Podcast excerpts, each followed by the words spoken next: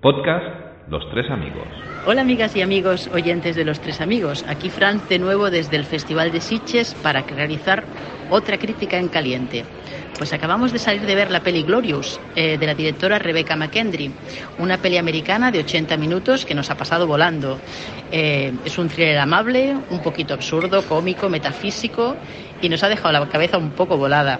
Eh, la sinopsis rápida es eh, un tipo de aspecto desaliñado, de recién abandonado por su novia, queda atrapado en unos lavabos eh, de carretera en compañía de un dios destructor que le hace una curiosa petición de sacrificio para salvar al universo.